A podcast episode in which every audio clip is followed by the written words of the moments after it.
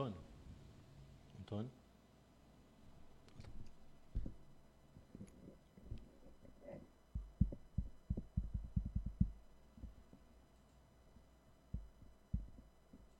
A partir de agora, em todas as plataformas e nas redes sociais, Vida em Debate. O programa traz reflexões humanitárias e entrevistas que visam a valorização da vida. A apresentação e produção: João Alexandre e Alex Paisante.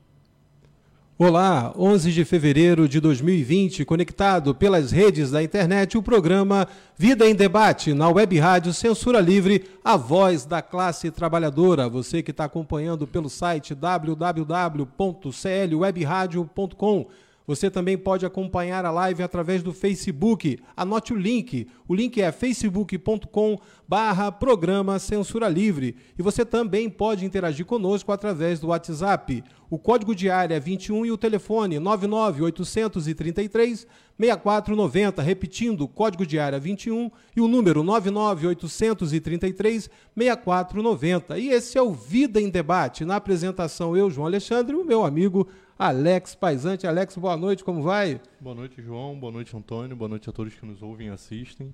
Tá tudo bem, e você, como está? Tudo bem, meu amigo. Mandar um abraço a todos que acompanham o Vida em Debate. Um abraço aí para o Pedro Júnior, o Flávio Gomes, Leonardo Souza. Mandar um abraço também para assistente social Yolanda Franquilino, que acompanha o Vida em Debate na Web Rádio Censura Livre. E o Vida em Debate de hoje nós vamos dar continuidade ao programa da edição anterior, em que a gente falou sobre a questão da amizade virtual. E nós fizemos o seguinte questionamento: quem disse que não pode ser verdadeira a amizade virtual? E no programa anterior nós falamos da importância da criação e da construção de conexões importantes. É, no dia 4 de fevereiro, que foi a edição do programa passado, foi o dia também do amigo do Facebook, uma alusão que o Facebook faz justamente na data da sua criação.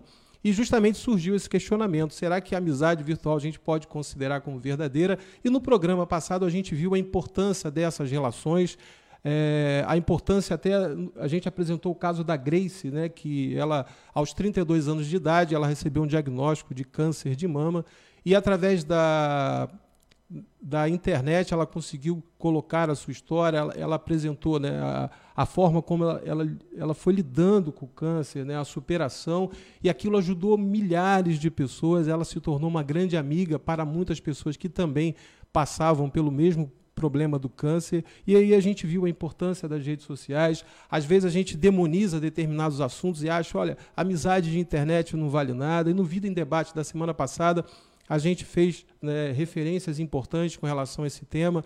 Inclusive, no dia 4 foi também o Dia Mundial do Câncer, uma data importante para conscientizar todos nós, como população, sobre a questão do câncer. A gente teve até no programa passado as orientações é, da, é, da Secretaria do INCA, da parte de serviço social, com informações importantes para todos os ouvintes. Quem quiser rever a live pode entrar é, no Facebook da Web Rádio Censura Livre para acompanhar a edição passada. E no programa de hoje a gente vai dar continuidade a esse assunto, mas com outro viés, né, sobre a questão da segurança, da construção de laços é, saudáveis dentro do ambiente virtual, uma vez que hoje dia 11 de fevereiro é celebrado o Dia Internacional da Internet Segura. E nós sabemos que cada vez mais as crianças estão tendo acesso à internet, aos dispositivos de comunicação e de interação, e a gente quer propor no programa de hoje justamente fazer esse debate para que a gente possa avaliar, né, para que a gente possa, de fato, construir é, relações de fato mais saudáveis, não é, Alex? É, com certeza. A internet é uma ferramenta muito poderosa. Ela consegue unir as pessoas, ela consegue mobilizar pessoas para causas sociais, para ajudar o próximo, até para arrecadar doações, né, informações importantes. Então a gente tem que ter muito cuidado na internet, né? Tem vários casos de roubo de informações, ransomware, onde um vírus que bloqueia seu computador e eles pedem um resgate para desbloquear aquelas informações, às vezes muito importantes para você. Então, e como você disse, né, as crianças na internet, elas são suscetíveis a ataques de pedófilos, de pessoas para roubar informações e até sequestradores. Então a gente tem que ter muito cuidado, principalmente com as crianças.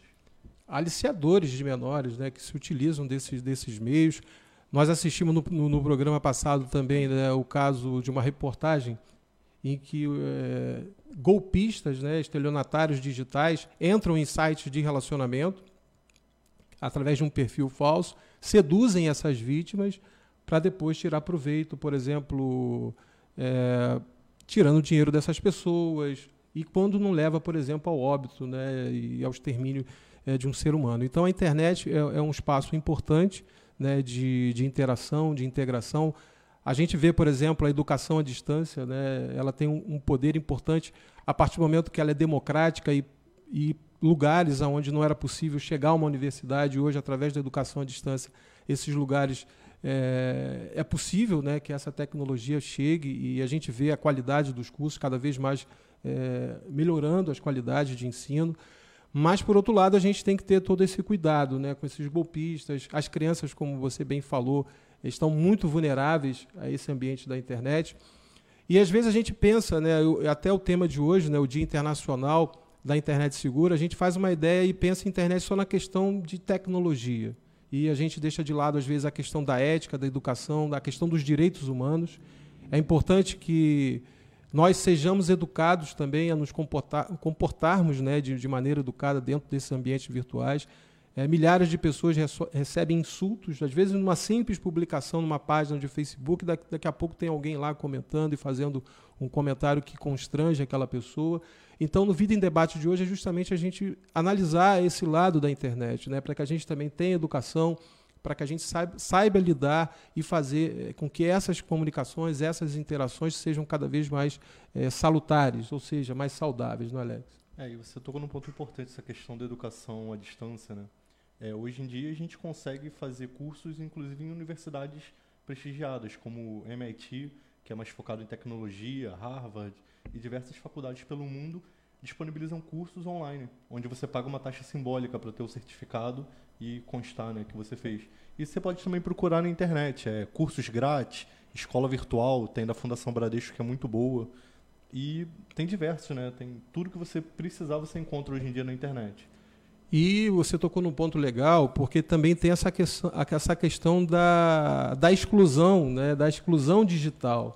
E a gente vê que os avanços tecnológicos, né? os avanços da informação, eles também mostram um outro lado que é justamente essa exclusão digital. A gente vê que muitas pessoas ainda não têm acesso à internet, à internet de qualidade. Segundo a própria Organização das Nações Unidas, né, a partir de 2014, é, a inclusão digital passou a ser um direito humano. É importante que as pessoas tenham acesso a esse direito humano. É, às vezes a gente vê as grandes operadoras, por exemplo, de telefonia, elas ficam mais né, centradas naqueles locais em que há uma, uma, maior rentabilidade financeira.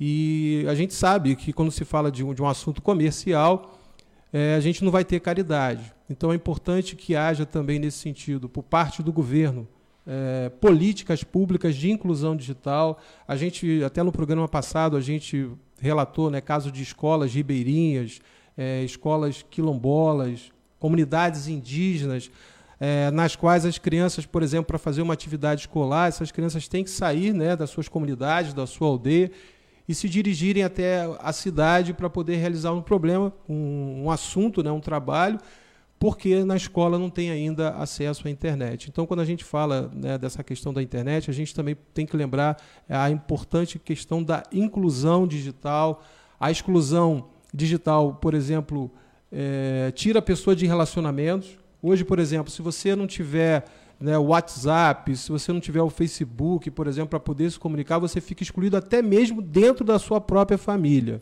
Né? A pessoa fala assim, não, mas eu convidei todo mundo, eu deixei lá é, né, no Facebook, eu deixei no WhatsApp, no grupo da família, que eu ia fazer um churrasco no final de semana. Você que não viu. E a gente esquece que aquela pessoa, às vezes, é, não tem acesso a esse aplicativo, não tem acesso à internet, e assim a gente vai excluindo pessoas. E quando a gente fala dessa exclusão digital, é, um dos impactos grandes é justamente na terceira idade. Né? A terceira idade fica cada vez mais excluída desse mundo digital, e a gente sabe que nesse, nesse processo é de suma importância que haja essa inclusão, porque ela, ela leva justamente e remete ao processo de inclusão social a pessoa se sente mais incluída no seu meio social, é a oportunidade dessa pessoa descobrir novos horizontes. A gente até citou né, é, tem museus né, no mundo inteiro que você consegue visitar através das plataformas digitais. E você né, imagina um idoso, às vezes, que tem uma dificuldade de locomoção, ele conseguir entrar na internet e visitar esses museus, fazer essa viagem né, por esse mundo virtual, a importância que isso pode remeter a ele no sentido de dar mais qualidade de vida, melhorar a sua autoestima, a sua saúde emocional. Então, quando a gente fala dessa questão da inclusão digital né, e, e ainda a existência dessa alta exclusão, a gente está falando de um problema muito sério, né, porque a gente vive num mundo que se você não tiver internet, você não vive. Você vai arrumar um emprego hoje, você tem que mandar né, o seu currículo para um determinado e-mail. E se você não tiver internet, se você não tiver acesso a essas tecnologias, como fica você nesse mundo? Então é essa a pergunta que a gente tem que se fazer. Então quando se fala em tecnologia, quando se fala em internet, a gente tem que pensar também nessas pessoas que ainda é, não têm acesso a, a esse mundo né, da internet, né, Alex? É, e também a gente para para perceber o seguinte: é, tem uma pesquisa que verificou na internet nos principais países, né, nos mais desenvolvidos, e você vê a comparação, né? Aqui a internet é muito cara e é de péssima qualidade. Nos outros países ela é muito mais barata e uma qualidade absurda, né? E você vê que o governo, a Anatel principalmente, né, não tem esse cuidado de cuidar dessa, dessa qualidade. É, o governo também, como você disse, políticas públicas, não faz nada para para reduzir né, esses valores, reduzir os impostos sobre isso, para aumentar a inclusão digital, onde vai fazer as pessoas terem mais educação, terem mais comunicação, né, e vai ajudar a sociedade como um todo. E isso está diretamente relacionado à questão da cidadania, né, o exercício da cidadania plena. Para que a gente possa exercer essa cidadania, a gente precisa ter acesso justamente a essas tecnologias, acesso a essas informações. Você vê, é, o carnê do IPTU a prefeitura bota a mensagem, olha, quem não recebeu né, o impresso, por favor, entrar nas redes sociais lá da, da prefeitura para obter mais informações e nas plataformas para poder imprimir. Aí eu faço a seguinte pergunta: você imagina, por exemplo, um casal de idosos que não tem acesso à internet, não tem computador. Olha que constrangimento isso vai causar para essa família. Então, o que a gente está falando é extremamente sério. Eu citei no programa passado até o caso de um menino que eu conheci em Araruama, que faz um trabalho assim que eu considero um dos mais bonitos que eu presenciei. Esse menino ele vai até uma associação muito frequentada por idosos, ele leva o, o notebook dele e lá ele convida aqueles idosos a aprenderem a entrar, por exemplo, na internet, a fazerem pesquisas. Inclusive, tem idosos que fizeram aquisição de computadores, né, que se sentiram estimulados através desse menino, né, um menino de apenas 13 anos de idade, com essa consciência coletiva de poder dividir né, o seu saber com aqueles idosos. E por que não a gente fazer o mesmo? Né? A gente sempre tem um idoso que a gente conhece, é o nosso vizinho, é, o nosso amigo, até mesmo né, o nosso avô, que né, chegar para ele, vou, olha só, olha, vou te mostrar como se mexe aqui no WhatsApp, como se comunica, e apresentar para ele também os cuidados que se deve ter com relação a isso.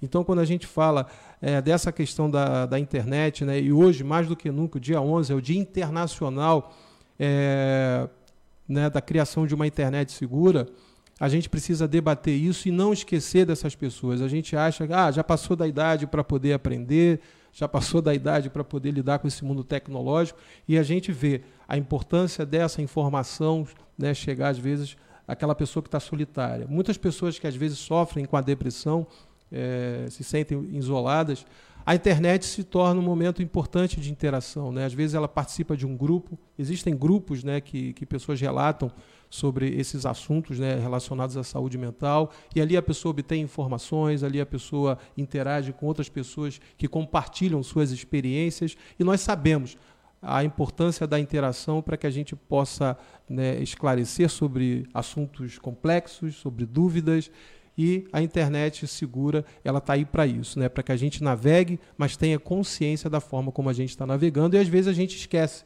que a internet é um espaço público, né? e a gente acha que às vezes a internet é um espaço privado. Muitas crianças, às vezes, é, saem postando muitas coisas no Instagram, no Facebook, porque não têm a noção e não consegue diferenciar vida pública de vida privada. A vida privada é aquela vida que, né, no nosso reservado, a gente se dá o luxo, às vezes, de sentar em cima do sofá, andar sem camisa dentro de casa, e a vida pública não. A vida pública é quando a gente se expõe publicamente, a gente tem que ter determinados cuidados.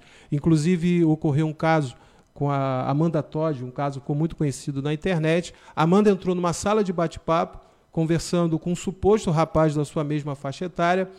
Ela se sentiu, se sentiu seduzida por ele e ele pediu para que ela mostrasse parte da sua nudez. E ela, devido à sua própria imaturidade, é, concedeu essas imagens para esse aliciador de menores e ele passou a chantagear Amanda Todd.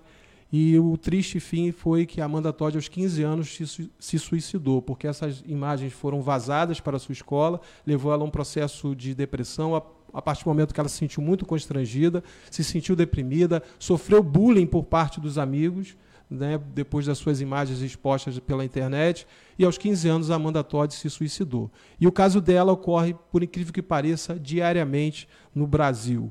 Né, de muitas crianças que cometem suicídio depois de terem as suas imagens expostas na internet. Então a gente vê que está faltando ali um pouco mais de educação, né, essa criança receba essa educação digital, é, não só por parte da escola, mas também por parte dos seus pais. A gente acha que a criança está segura no quarto sozinha e às vezes ela está navegando por regiões muito complexas e muito perigosas. Então a gente tem que ter muito cuidado quando a gente vai dar um celular para um filho nosso, quando a gente é, deixa ele sozinho na internet. É bom investigar. O mesmo comportamento que a gente tem naquele mundo real, né, que a gente diz que é o presencial, a gente deve ter também com o mundo virtual. A gente tem que ter acesso aos amigos que os nossos filhos estão se relacionando, né, as pessoas com que eles estão conversando, e isso pode prevenir casos como, por exemplo, ocorreu da Amanda Todd, não é, Alex? É, com certeza. É, Para você que é pai, mãe, avó, tem os softwares de controle parental. Você instala no computador, no, no celular, né, da criança e no seu celular, você consegue controlar melhor, né? Você consegue ver o que, que ela acessou, o que, que ela pode ou não instalar, dependendo da faixa etária, consegue saber a localização. E, e é sempre bom a gente ter as senhas de todas as redes sociais dos filhos, justamente para a gente ter esse controle maior, entendeu? A gente não sabe com quem está conversando, o que que anda acessando. E essa eu, questão também da. Eu, eu, acho que você toca num ponto muito interessante, porque às vezes a gente vê que os pais, naquele afã de conquistar coisas, né, até para o bem da família, né, olha, eu tenho que trabalhar bastante para poder uma, dar um maior conforto para a família em si, principalmente para os filhos, e delega, por exemplo, aquele tempo à criança uh, aquele dispositivo, por exemplo, um celular, um smartphone, olha, eu vou dar para o meu filho, é sinal de que ele vai ficar quietinho na dele e não vai me atrapalhar aqui né, para eu poder resolver os meus afazeres. Eu lembro que até mesmo meu, meu afilhado, quando foi na minha casa, a primeira pergunta que ele me fez, é, padrinho, lá tem sinal de Wi-Fi? Falei, tem. Quando eu falei que tinha sinal de Wi-Fi, ele abriu um sorriso enorme, assim, então eu vou para lá. Você vê que as crianças estão muito ligadas a essa questão da tecnologia. E às vezes a gente deixa a, a educação desses filhos muito à mercê dessa tecnologia e às vezes não dá a devida atenção. E às vezes a gente tem a dificuldade de dialogar com o filho. Já viu aquela síndrome do supermercado? A criança vai e pede um biscoito caro e você não pode dar. Aí primeiro ela pede, depois ela chora, depois ela grita, depois ela se joga no chão. Aí você, para não passar vergonha, você cede à chantagem daquela criança. Então é muito importante a gente também é, agir de forma enérgica com a criança, né? E dizer para ela, olha, é, tem limite para poder acessar, esse tipo de conteúdo você não, não pode ter acesso, porque a gente tem aí os influenciadores digitais. Né? Muitas crianças hoje seguem milhares de influenciadores digitais, por exemplo. O YouTube ele movimenta 2 bilhões, 2 bilhões de pessoas né, anualmente, pessoas que acessam aqueles conteúdos diariamente. E às vezes aquele influenciador digital está falando coisas para o seu filho e para sua filha que eles não deveriam ouvir. Né? Então a gente tem que ter muito cuidado com isso, porque a grande maioria de influenciadores digitais tem sequer formação naquilo que está falando, né? expondo opiniões. Eu lembro do caso Baleia Azul, né? a boneca Momo, né? esses desafios que tem na internet. Cara, tinha um monte de influenciadores digitais falando absurdos sobre isso. Imagina uma criança assistir aquilo. Eu lembro que numa escola, eu e o Alex fomos convidados e o diretor da escola queria que a gente falasse sobre baleia azul. E nós falamos para o diretor da escola: olha, a gente não vai falar sobre baleia azul. Por quê? Se a gente chegar numa escola para falar sobre baleia azul, a primeira coisa que você vai instigar naquela criança é querer saber o que é baleia azul. Aí você imagina depois a criança chegar dentro de casa, aí acessar a internet, digitar baleia azul, o pai pergunta: olha só, Você, onde você aprendeu isso? Ah, foi o Alex e o João que foram lá na minha escola, né, falar sobre valorização da vida e me disseram que isso existia. Então a gente tem, tem que ter muito cuidado com isso, né? Quando a gente proíbe algo, a gente pode estar instigando a curiosidade de um adolescente a querer saber o que é aquilo, né? Para que eu não conheça, por exemplo, o que é uma bola amarela, primeiro eu tenho que idealizar o que seja essa bola amarela. Então a gente tem que ter muito cuidado e prestar atenção nessa comunicação, principalmente dos nossos filhos, né, Alex? Aí na psicologia tem aquela questão, né? Por exemplo, se alguém falar para você, ó, não pense no martelo vermelho.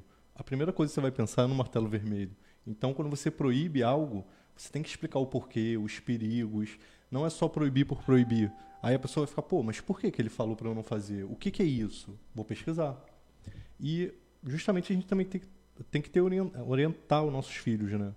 É, tem que passar o tempo também com eles, conversar bastante, brincar. Isso é muito importante para o caráter deles, né? E o exemplo, né? Muitos pais chegam em casa do trabalho cansados, vai lá, fica no celular, toma um banho, come e vai dormir. Então, tem que passar mais tempo com os filhos. E justamente essa questão da internet segura, é, a gente tem que tomar cuidado com a privacidade e com os nossos, a segurança dos nossos dados. Por exemplo, uma coisa que eu acho que ninguém faz é ler os contratos dos aplicativos. Muitos aplicativos que você instala no seu celular, porque são legais, porque fulano instalou, eles têm acesso a tudo. Tem acesso ao seu microfone, a sua câmera, seus contatos, o que você acessa na internet, é, o, até o que você está falando com seus amigos com o telefone perto, eles podem gravar isso e vender para terceiros. Quem são terceiros? Empresas, instituições, o próprio governo. Então a gente tem que ter muito cuidado com isso, o que a gente compartilha, porque isso fica registrado pratica, é, praticamente assim, quase que para sempre. Né? E uma coisa que me chama a atenção, Alex, é essa questão da, da velocidade que o mundo tem hoje. Né? A gente tem a ideia, a tecnologia passa isso para a gente que a gente pode fazer tudo de forma muito rápida. Você vê que até o Bauman, né, um sociólogo muito conhecido, ele falava sobre essa questão né, da, da amizade líquida, do amor líquido, das relações líquidas. Ao mesmo tempo que você tem aqueles milhares de seguidores, aqueles amigos no Facebook, ao mesmo tempo você não tem. Você chega ali e bloqueia a pessoa, né? você não tem aquele trabalho, né? às vezes de, de um término de namoro, às vezes uma amizade né, que está um pouco estremecida. A gente viu até no programa passado né, o caso de uma senhora que foi vítima né, nesses aplicativos de, de relacionamento. Ela, ela falou assim: eu buscava esses aplicativos porque era uma forma rápida de eu encontrar um parceiro, de eu encontrar um namorado. Você vê, às vezes a gente vai nesse afã das coisas rápidas e não dá tempo para aquilo se né, cria uma maturidade. Será que aquela pessoa realmente é, tem a ver comigo? Será que aquela, aquela pessoa é, disponibiliza né, do mesmo perfil meu em relação a gostos. Então, a gente vê que essa velocidade que a gente imprime na sociedade, ela impacta também nessas questões, né? até mesmo dos relacionamentos. A gente quer tudo muito rápido, a gente quer. É, ah, eu estou sentindo falta de um namorado, de um namoro, então, olha, eu vou entrar num aplicativo que ali é mais fácil. E a gente vê perfis falsos, né? pessoas compartilhando coisas. É, e tem aquele lance que você fala também, né? pessoas que estão coletando os nossos dados né, para depois seduzir a gente. Se eu sei daquilo que você gosta, se eu sei o time de futebol que você torce, né, se eu sei do seu gosto né, de, com relação à comida tal, eu vou com informações né, importantes para poder te seduzir. E a gente sabe que, né, que o perfil de um estelionatário é justamente o da sedução. Ele é bom de lábia, né? todo estelionatário é bom de lábia, e o primeiro passo dele é ganhar a nossa confiança. Então ele vai com todas aqueles, né, com aqueles ferramentais que ele coletou de você, né, naquilo que você publicou, te seduz, depois ele te dá o golpe. Então é importante a gente ter muito cuidado com isso, né, meu amigo? É, e nos aplicativos de relacionamento, né, é, existem muitos casos, né, muitos crimes que aconteceram devido a isso. Então sempre marcar, né, em lugares públicos, sempre conversar muito bem para conhecer, tentar conhecer a pessoa, né. Ninguém vai conhecer realmente a pessoa, mas obter informações, né. E é isso, né? Justamente hoje em dia tem aplicativo para tudo. Ah, tô com fome, pedi um ali. Ah, quero chegar rápido em tal lugar, vou pedir esse aqui, não, vou pagar caro no táxi. E é justamente isso, né? A, a pressa, né? a ansiedade da sociedade está criando cada vez mais pessoas isoladas, pessoas às vezes até imaturas, né? Assim, mimadas, que querem tudo na hora, se não tiver é, o fim do mundo, não sabem lidar tão bem com as emoções, né? Com os sentimentos. Porque a vida ela, é, ela, ela é feita de construções, né? E, e, feita justamente de bom senso e de equilíbrio. Sim. É importante, as tecnologias são importantes, mas, por exemplo, se eu vou para um, uma caminhada, se eu vou para uma praia, né? se eu for para um show de teatro, um cinema, a gente vê até no teatro, né, as pessoas recomendam que as pessoas desliguem os, seu, os seus celulares.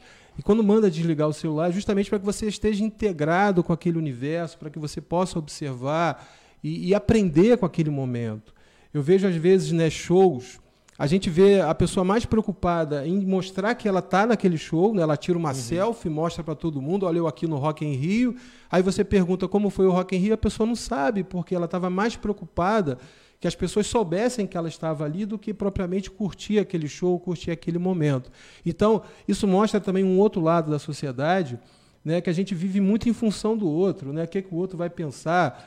É, por exemplo, esses influenciadores digitais que têm milhões de seguidores, eles vivem reféns justamente daquilo que o mercado manda. Olha, se eu tenho que plantar uma bananeira, se eu tenho que acender um, né, um, um, um fogos, de, fogos de artifício para poder chamar a atenção é, da audiência, eu vou fazer isso. Né? E isso beira até a loucura, né? você chegar ali e se propor esse tipo de situação para justamente viver refém daquele aplauso. Eu acho que o segredo da vida é você viver a sua vida de acordo com aquilo que você acredita, de acordo com os seus princípios, a gente muda ao longo da vida, a gente vai aprendendo, a gente vai amadurecendo, mas você ser fiel a justamente isso, eu acho que isso dá para a gente justamente essa construção emocional. A gente vê tanta gente frágil emocionalmente porque elas vivem em função do outro, quer mostrar o tempo todo o que está fazendo, o que está estudando, o que está aprendendo, tira foto de tudo, mostra tudo para todos. E às vezes perde aquilo que ela tem de mais importante que ela mesma. Né? Não adianta você ser um nada para milhões de pessoas. O importante é você ser importante, nem que seja para uma pessoa, né? Você ser importante para aquela pessoa. Eu lembro no programa que a gente fez sobre a questão da prevenção do suicídio, né? os sobreviventes do suicídio, ou seja, aquelas pessoas que estão vivenciando esse luto, foi o pedido de uma senhora né, que a gente conversou no Jardim Alcântara. E nesse bairro, Jardim Alcântara, em São Gonçalo, ocorreram três suicídios num período de 15 dias. E ela chegou até a mim, o Alex, né, mandou um e-mail para vidaemdebate.gmail.com perguntando se a gente poderia fazer um programa sobre isso. E nós fizemos um programa falando sobre a questão dos sobreviventes do suicídio. E a gente fez esse programa pensando nela, não foi pensando em audiência, foi pensando nessa senhora. E o retorno que a gente obteve dessa senhora foi quando eu encontrei com ela na rua, ela falou: João, dá um abraço lá no Alex. E olha, aquele meu sobrinho né, que se suicidou, a família está toda mexida. Eu compartilhei a live no grupo da família e a gente teve uma resposta legal. Né? O meu irmão, que estava extremamente abalado pelo suicídio do sobrinho, ele vai procurar um psiquiatra, ele vai procurar ajuda. Inclusive, a gente até indicou o GAS, né, que é o Grupo de Apoio Sobreviventes do Suicídio, e ela se sentiu assim muito feliz. E aquilo é a resposta que a gente procura, né, Alex? Fazer uma coisa de verdade, é, construir assuntos e informações que remetam à prevenção, informações de utilidade pública. Então, o nosso maior retorno é justamente esse né, dessas pessoas como essa senhora nos retornou. Então, às vezes, a gente vê a pessoa vivendo muito em função do que os outros vão pensar, né, quer chamar atenção e às vezes deixa de viver a simplicidade da vida. E as melhores coisas da vida repousam simplesmente numa coisa chamada simplicidade. E é isso que está faltando um pouco na nossa humanidade. Né? Um pouco mais de simplicidade, um pouco mais de humildade, um pouco mais de calor humano, a gente olhar para o outro e respeitar o outro, não porque ele tem, não pela condição financeira, não pelo número de seguidores que ele tem. Respeitar ele porque ele é um ser humano. Eu acho que isso é fundamental, né, meu amigo? É, cara. No mundo, né, não existe nenhum ser humano que seja melhor do que o outro. Todo mundo é importante. Na verdade, tudo está correlacionado. Seja os planetas, as galáxias, os seres humanos, os animais, a, as plantas. Então, realmente viver em função do outro não, não é o caminho, né? Muitas vezes a gente vê a pessoa que esquece de viver, fica o tempo todo no Facebook, se você entrar no transporte coletivo hoje em dia, até você vê motoqueiros, pessoal no carro, dirigindo, mexendo no WhatsApp, Facebook, o tempo todo. Então as pessoas ficam o tempo todo, o que que fulano está fazendo? Ah, vou curtir. Isso não é se relacionar, né? A gente só aprende com as frustrações, com as alegrias, convivendo com outros seres humanos. A gente não aprende na frente de uma tela recebendo informações que a gente às vezes nem vai usar. Isso até é, eu estava vendo uma palestra que uh, um psicólogo estava falando sobre é, me falhou a, a palavra agora, mas é como se fosse uma carga cognitiva excessiva, onde faz você ter perda de memória, faz você ficar estressado, você não consegue manter o foco.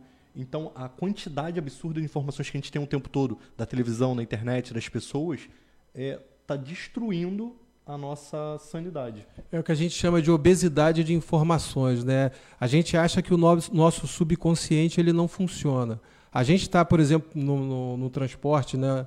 É, por exemplo, num ônibus, aquelas informações que a gente está tá, tá olhando naquele trajeto, aquelas informações o nosso subconsciente está captando todas elas. Então, é, a gente vai acumulando um monte de coisas e às vezes não dá vazão para isso, né? E, e, por isso muitas pessoas surtam, muitas pessoas enlouquecem.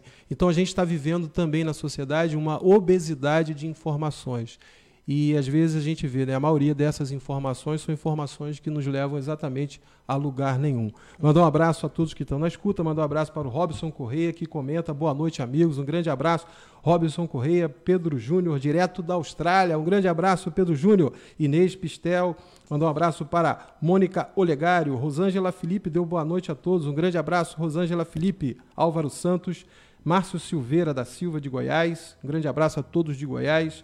Luiz Barros, Paulo Faustino, o professor Sérgio Oliveira. Um grande abraço ao professor Sérgio Oliveira, que é apoiador financeiro da Web Rádio Censura Livre. Mônica Olegário, Adriele Nunes. Mandou um abraço também para, para Estela Mares, Romualdo Pinto, mandou um abraço para Cristiano Silva Tavares, Roberto Chileno, jornalista Elvio Lessa, Márcio Vasconcelos, Reginaldo Santos, que estão curtindo a live. Nosso agradecimento, a nossa gratidão.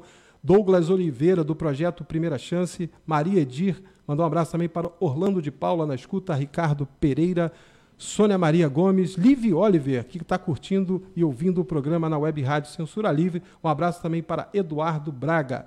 E o Vida em Debate agora vai em tempo mais curto. A gente tem em média aí né, a apresentação do programa em uma hora e 20 minutos, e nós vamos reduzir a partir né, dessa edição o programa para 40 minutos, mas a gente tem aí o compromisso com a qualidade, com as informações. Todas as informações que nós trazemos no Vida em Debate são informações consultadas né, através de especialistas, inclusive nos programas a gente traz o depoimento desses especialistas.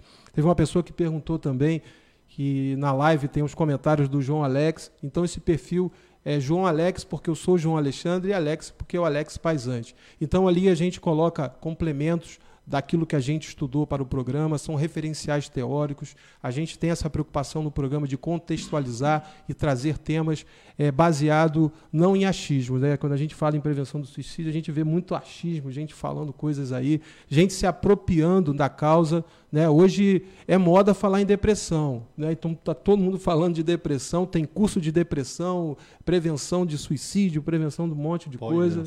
Eu lembro que eu fui num amigo e ele foi num, num, profissional aí do ramo da saúde mental e o cara cobrou, cobrava ele 700 reais por mês. Aí sabe o que o profissional fazia, Alex? Dava lá um caderno de desenhos para ele, para ele pintar. Disse que aquilo ali ia melhorar estimular ele cognitivamente. Eu falei, cara, na boa, tira isso aí troca de profissional, isso aí tá, não está legal, não. Então, a ideia do Vida em Debate é justamente humanizar essa questão da saúde mental, porque muitas pessoas estão caindo em armadilhas de pessoas que se aproveitam, porque a pessoa, quando está com um problema, né, uma, uma depressão, por exemplo, ela se torna muito vulnerável. E aparecem esses espertalhões que se apropriam dessas pessoas para poder dar golpe. É, tem pessoa que não dorme, não é porque tem depressão, é porque está com dívida. Aí o cara vai para o psicólogo, gasta dinheiro com o psicólogo, e na verdade está precisando é de emprego. Tem gente que não dorme porque não tem emprego, não tem salário, não tem salário digno. E às vezes vai lá e se endivida com o psicólogo porque cobra caro, aí o problema do cara piora.